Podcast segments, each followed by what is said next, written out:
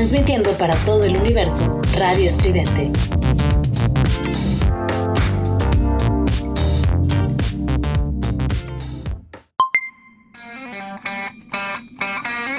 Esto es Giant Metal Roboto con Juliet Vampiro y Eric Contreras Ayala.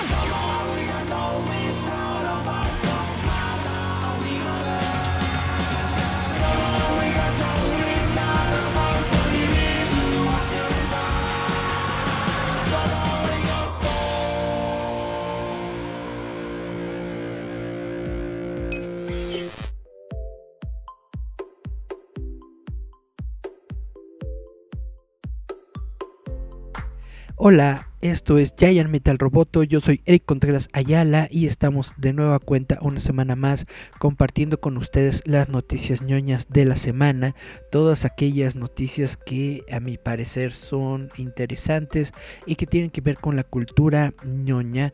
Eh, en esta semana voy a hablar sobre varias películas pero es, son películas bonitas, es cine bonito, es cine de superhéroe. Vamos a comenzar con DC. Marcos Sáenz dice, hola Eric, hola Marcos, ¿cómo estás? Muchas gracias por andar acá, gracias por darle like y compartir el stream. Bueno, sin más por el momento, vámonos a las noticias ñoñas. Yeah, yeah, yeah. Pues como les estaba comentando, vamos a platicar sobre películas, sobre todo de Marvel y DC.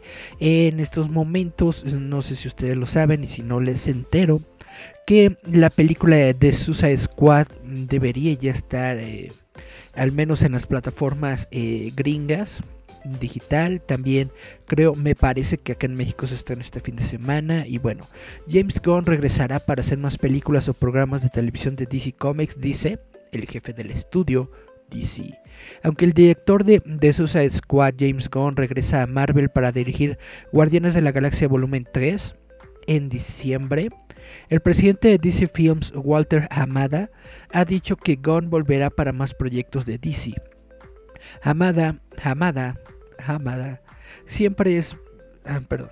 Hamada confirmó la noticia al sitio de Hollywood Reporter diciendo que Gunn siempre es bienvenido de regreso a DC.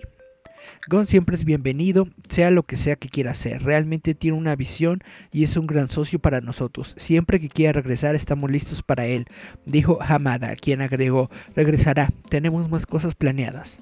Ya sabemos que Gon está escribiendo y dirigiendo varios episodios de Peacemaker, que es el, spin-off de The Suicide Squad, que está programado para protagonizar a John Cena, pero parece que puede haber planes más grandes para Gon y DC en el futuro.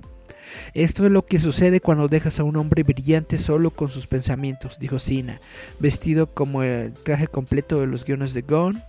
Ni siquiera escuché lo que era antes de decir que sí y cuando escuché que era Peacemaker estaba muy emocionado. El elenco de Suicide Squad comparte los sentimientos de Cena, ya que la actriz de Harley Quinn, Margot Robbie, se hizo eco de sus pensamientos durante el estreno de la película en Westwood. Sí, leí el guion y no, y no sabía que James Gunn iba a dirigirlo. Había sido un no directo, dijo Robbie. Yo estaba como, nadie podría lograr esto. Es tan específico en su tipo de comedia y violencia, pero salió de su imaginación. Sabía exactamente qué hacer con él. Una de las principales razones por las que DC está listo para darle la bienvenida a Gunn es que The Suicide Squad, eh, como señaló el productor Charles Rubin, llegó por debajo del presupuesto y no tuvo días de fotografía adicional, lo cual es una rareza en películas de gran éxito. Al Wars Landing, eres bien ñoño. Claro que sí, así soy. Soy así, así nací y así siempre seré. Con todos mis defectos, ya lo sé. Bueno, continuamos. Por lo general...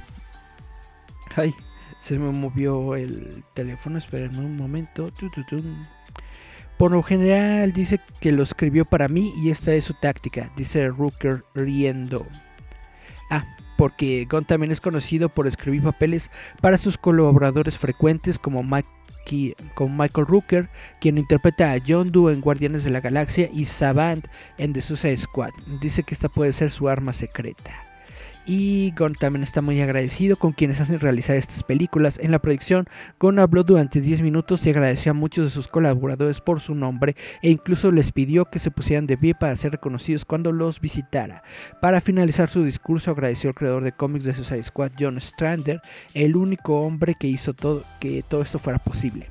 De hecho, eh, John Strander va a tener un cameo dentro de la película de Suicide Squad. Se los. Bueno, no es un secreto, es algo que está dicho desde hace varios, varios, varios días. Y bueno, lo que también les quiero platicar es justamente que Suicide Squad se transmitirá en HBO Max antes de lo esperado. Los fanáticos que esperan pacientemente para transmitir The Suicide Squad de James Gunn están eh, de manteles largos ya que HBO Max reveló una nueva fecha y hora de lanzamiento para la película de DC. Aquellos de ustedes que esperan pacientemente a que The Suicide Squad se estrene en HBO Max, mm, ya la película, ya que la película dirigida por James Gunn aparecerá en el servicio de transmisión antes de lo esperado. Ok. HBO Max ahora está promocionando Suicide Squad con la fecha y hora de lanzamiento a las 7 pm del 5 de agosto. O sea, hoy, hoy es 5 de agosto, se supone que hoy estará disponible The Suicide Squad para toda la gente de HBO Max. No sé si esto significa que también estará para HBO Max en México, Latinoamérica, pero supongo que si no hoy, si no es ahora, será mañana. En fin, eh, el anuncio presenta a Bloodsport de Idris Elba, pacificador de John Cena y Harley Quinn de Margot Robbie, cada uno empuñando su arma preferida con el texto que lee: Un lío caliente comienza esta noche a las 7 pm. Es caótico, pero le encantará. La nueva película de James Gunn llega temprano en los cines y en HBO Max el 5 de agosto, en donde se transmitirá durante 31 días. Tun, tun, tun, tun. HBO Max tendrá El Escuadrón Suicida de James Gunn hoy, hoy domingo, perdón, hoy, hoy, hoy, hoy, jueves 5 de agosto, pero para el domingo también ya lo van a tener. Ahora les voy a hablar de Pokémon porque resulta que los fanáticos están furiosos con Niantic en estos momentos por algo que le quitaron al Pokémon Go. Resulta que los jugadores de Pokémon Go han recurrido a las redes sociales para que Niantic cambie de rumbo en un plan que el desarrollador tiene para eliminar la función de rango extendido del juego de, realidad aumentada. Esta función se introdujo el año pasado para ayudar a los jugadores a mantenerse al día con Pokémon Go desde la seguridad de sus casas. En una carta abierta de la enorme comunidad de Pokémon Go que se encuentra en el, en el canal Silk Road. Los jugadores se están acercando directamente a Niantic para pedirles que mantengan la función de rango extendido, particularmente cuando la nueva variante Delta del COVID-19 comienza a extenderse por todo el mundo.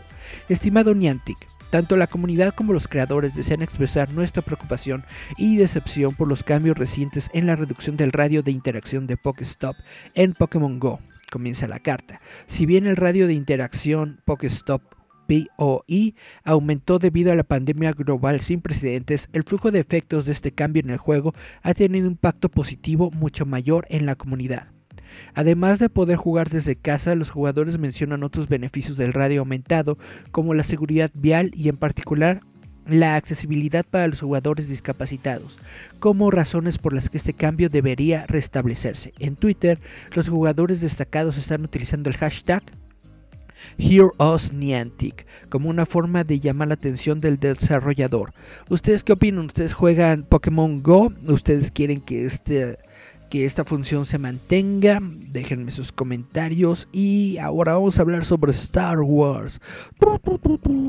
Porque resulta que hoy se dio una, notición de ocho columnas para, al menos para los fans de Star Wars. Porque resulta que The Bad Batch, el elote malo, regresa para una temporada 2. Anunciada para el año 2022.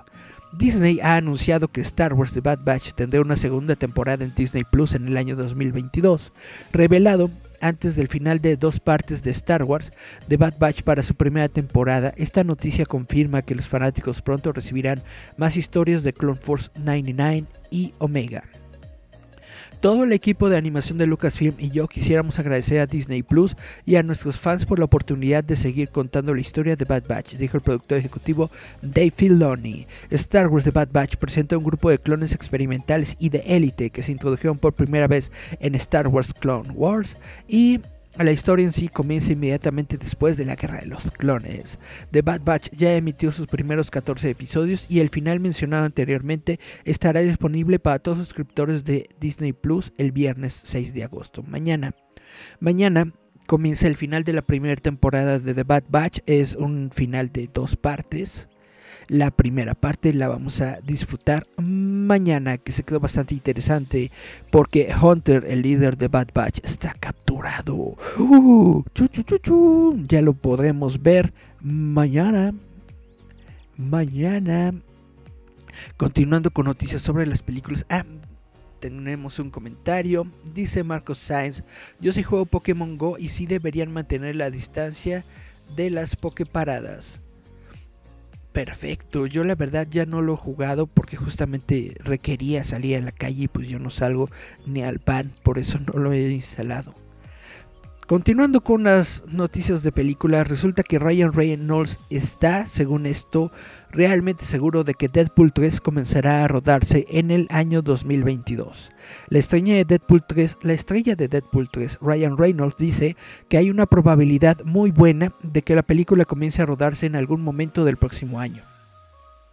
Si bien no ha habido una actualización oficial sobre Deadpool 3, a medida que la franquicia pasa al universo cinematográfico de Marvel, la estrella Ryan Reynolds dijo que hay una gran posibilidad de que la película entre en producción el próximo año.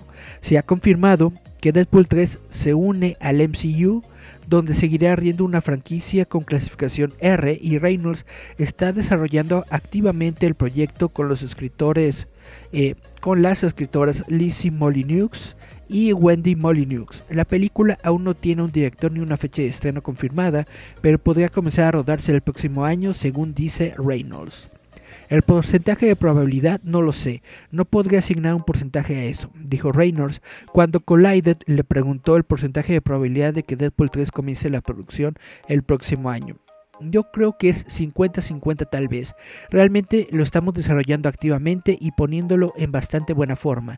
¿Qué diablos es este mes, agosto o el año que viene, probablemente bastante bueno. Yo diría que 70%. Bueno, Ryan Reynolds está desarrollando la película y es muy probable, en un 70% según él, que la producción comience en el año 2020. Chu, Marcos Saez nos dice, The Bad Batch tiene que ver con el videojuego de Republic Command. No, eh, Republic Command es en tiempos de Clone Wars y The Bad Batch ya es después de, las guerras clónicas. Pero pues trata, trata sobre clones igual, igual que ese juego. Es una serie bastante buena, no sé si, si la has checado, si no la has checado te la recomiendo trata justamente de ese periodo en el que recién terminaron las guerras clónicas y está comenzando el auge del imperio. Esta serie nos muestra por qué el imperio decidió terminar el programa de los clones y comenzar a, obtener soldados de, todos los planetas de, la galaxia que, que es, vaya, según, según lo que están diciendo, el, imperio piensa que hay más eh, soldados, o sea, que hay un montón de personas que se quieren unir al ejército.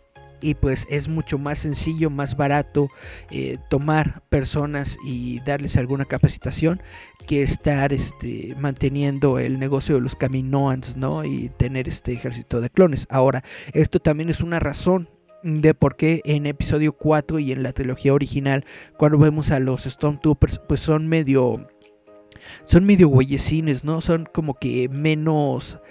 Eh, vaya. Son menos cool, menos buenos que como lo eran los soldados en, las guerras clónicas. Es justamente por esto, porque ya no son soldados.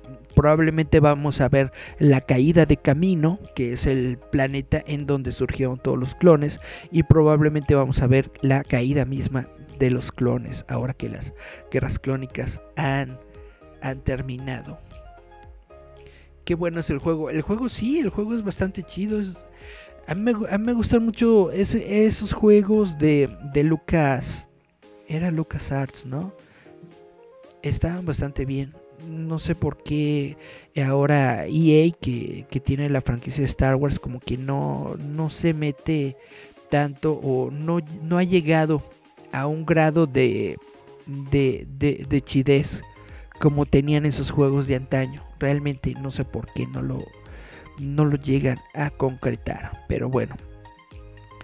Esto es lo que les tengo que platicar sobre The Bad Batch. Chun, chun, chun, chun. Ahora voy a checar en el sitio web de Roboto, que ustedes saben que es roboto.mx, el sitio web que tenemos nosotros con información ñoña los 365 días del año. Aquí tengo un par de notitas que les quiero leer si les parece bien. Ustedes saben que... eh, o a lo mejor no lo saben, pero el chavito Sholo Maridueña, quien es el protagonista de la serie de Cobra Kai, uh, eh, ha sido elegido para interpretar a Blue Beetle en la nueva película de HBO Max. Resulta que la estrella de Cobra Kai, Sholo Maridueña, ha sido elegido como Blue Beetle para la adaptación cinematográfica de HBO Max del superhéroe de DC del mismo nombre. Tanto Maridueña como Ángel Manuel Soto, quien será el director de la película, confirmaron la noticia en el estreno de Suicide Squad.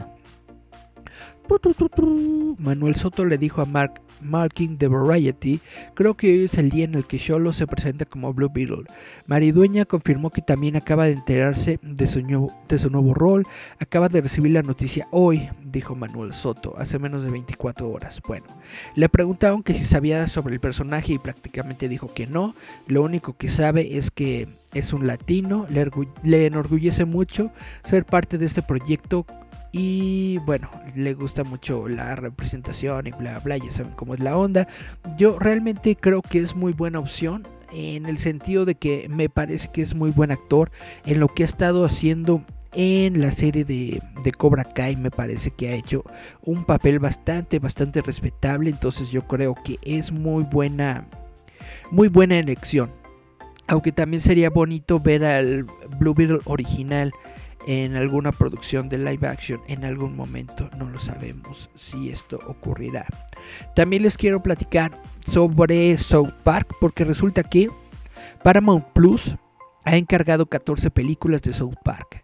Los creadores de South Park, Trey Parker y Matt Stone, han establecido un nuevo acuerdo expansivo con MTV Entertainment Studios de la compañía Viacom CBS que exige que la pareja produzca 14 películas para Paramount Plus basadas en la perdurable franquicia animada de Comedy Central.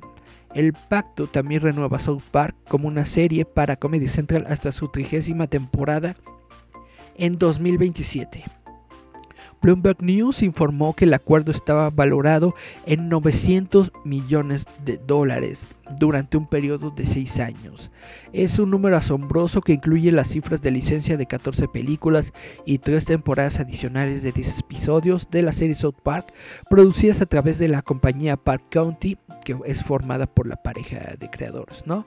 Se entiende que el acuerdo requiere que Viacom CBS anticipe a Parker y a Stone 150 millones al año para cubrir sus tarifas de las próximas producciones, así como sus participaciones en las ganancias continuas de la franquicia. Netamente son números hiperchonchos los que van a recibir estas personas que yo creo que son realmente bastante creativos. Me gusta mucho lo que hacen. Hay algunos episodios de South Park que sí se pasan de lanza, pero pues es parte, es parte del, de la onda, ¿no?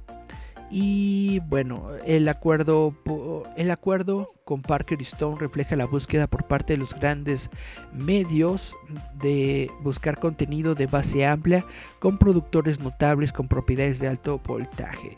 South Park ha sido un pilar de Comedy Central desde 1997. En 2019, Viacom CBS otorgó licencias de temporadas anteriores del programa a HBO Max en un acuerdo valorado en 500 millones de dólares. Este acuerdo llamó la atención en ese momento dado que Viacom CBS tenía sus propias ambiciones de transmisión. Es decir, si tú quieres ver las temporadas viejitas de South Park, las puedes ver a través de HBO Max en un acuerdo que costó 500 millones de dolarotes. Y todo lo nuevo obviamente va a estar en Paramount Plus. Y bueno, ya para cerrar las noticias de, de hoy, déjenme ver si no hay mensajitos.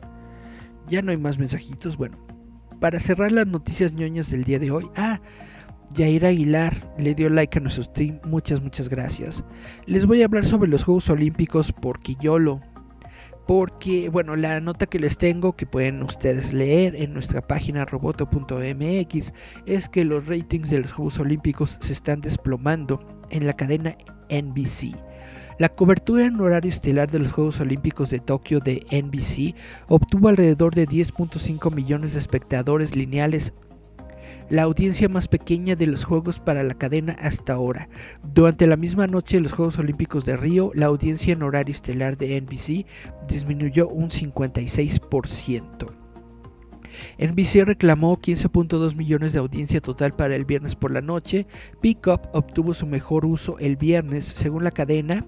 Su cobertura en horario estelar ha alcanzado una audiencia de 15 millones por séptimo día consecutivo. Sin embargo, la audiencia ha disminuido desde el jueves, que marcó el segundo día más visto y el segundo mejor calificado de los Juegos de 2021, con un promedio de 16.2 millones de espectadores.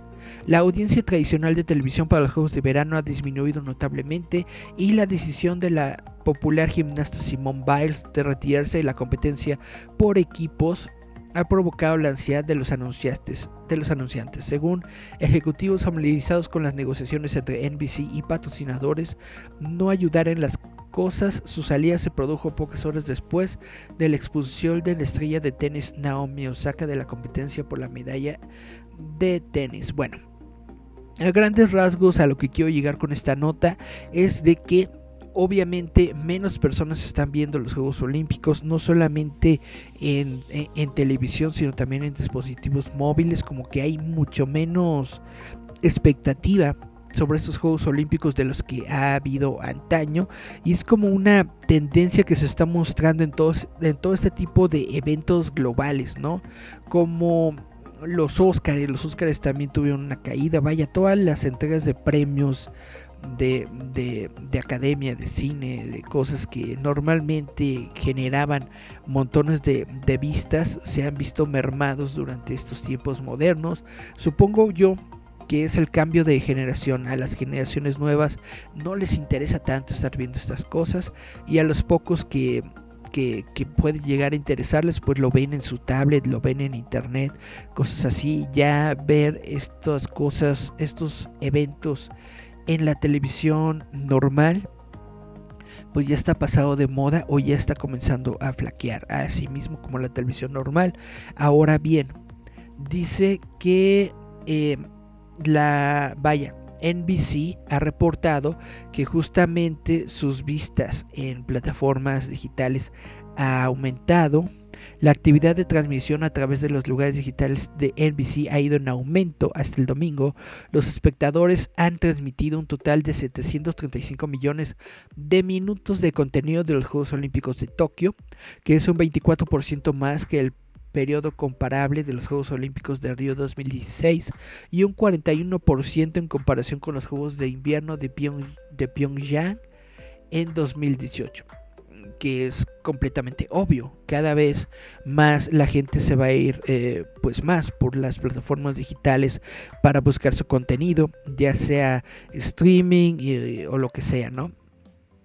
Los ejecutivos de NBC han aconsejado a los anunciantes que adopten una visión a más largo plazo, señalando que hay muchas más noches de juegos por delante que podrían ver el surgimiento de las actuaciones de los atletas estrella. También apuntan a resultados que requieren más tiempo para ganarlos. Mm, la verdad no sé cuándo se acaban los Juegos Olímpicos. Yo pensé que duraban una semana, pero ya vamos para la segunda semana de transmisión. La verdad no sé cuándo se acaban. No sé si esto vaya a cambiar, pero al menos en estos momentos lo que se dice es que los Juegos Olímpicos no están generando el tipo de audiencia que generaban antes. Dice Marcos Sáenz, qué feo lo de los Olímpicos, pero ¿no será que la gente que los ve en internet? Sí, exactamente. Más gente lo está viendo en internet, pero también no es así como que wow, como estaba comentando en la nota, solamente ha sido un 25% de, de personas que, que, que, lo han visto. Es decir, si hay gente viendo los Olímpicos, todavía hay mucha gente, son millones viendo los Juegos Olímpicos, pero ha reducido el número considerablemente de, de otros juegos eh, de antaño. Dice, ah, duran dos semanas y media, pues ya casi, ya casi nos acercamos entonces al final, ¿no? Ya va a ser en estos días. Hay por ahí un chisme de que Nintendo iba a tener una participación más grande en los Juegos Olímpicos, iba a salir Mario y todas esas ondas, pero hubo ahí unos escándalos que hicieron que, que esto no sucediera. No sé si lo puedan arreglar para la ceremonia de clausura porque nos lo prometieron y no, no nos los han dado. No he visto yo absolutamente nada sobre videojuegos o cultura otaku en, los, en las Olimpiadas. Y tú dirás, Eric, Japón no es nada más cultura otaku. Sí, yo lo sé. Pero en los, en los promocionales, en la sí, en, los promocionales, en la mercadotecnia de las Olimpiadas de, Tokio antes de, la pandemia y cuando todo estaba bien. Tú veías a Goku, veías a Pikachu, veías varios personajitos de videojuegos y entonces tú decías, oh, wow, esto va a estar muy interesante porque fueron nombrados como embajadores oficiales de los Juegos Olímpicos.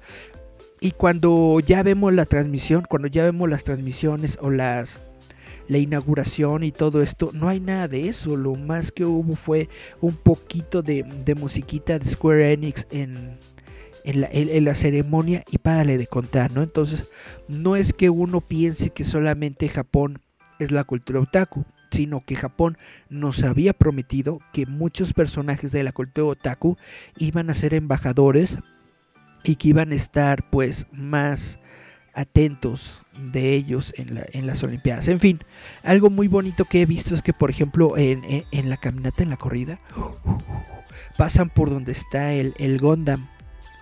Pasan por, por, el Gondam gigante. Entonces está muy chido que los ves corriendo por ahí. Chas, chas, chas, chas, y de pronto un Gondam. ¡Oh! Y otra vez, ¿no? Porque le dan varias vueltas a ese circuito. Entonces se ven varias vueltas. Le dan varias vueltas al Gondamcito Dice, las marcas se bajaron de las promociones en los Olímpicos por la pandemia. Pues sí, la pandemia afectó en todo, no solamente en las ventas, en las vistas y en la, en la publicidad, sino también en las mascotitas que hemos visto nosotros por ahí. Y pues ni modo, así es la vida. Bueno, sin más por el momento, si no tienen nada más que, que platicar, esto fue Giant Metal Roboto con noticias ñoñas.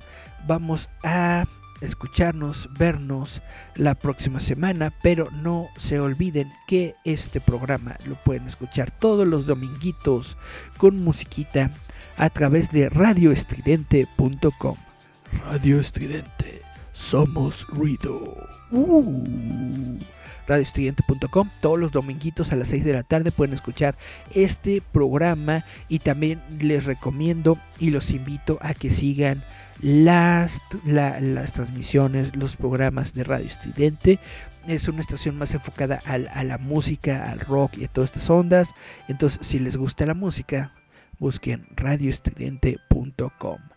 Ahora sí, sin más por el momento, Goyito y yo les decimos chao, chao, chao. Nos escuchamos, vemos la próxima semana. Yeah.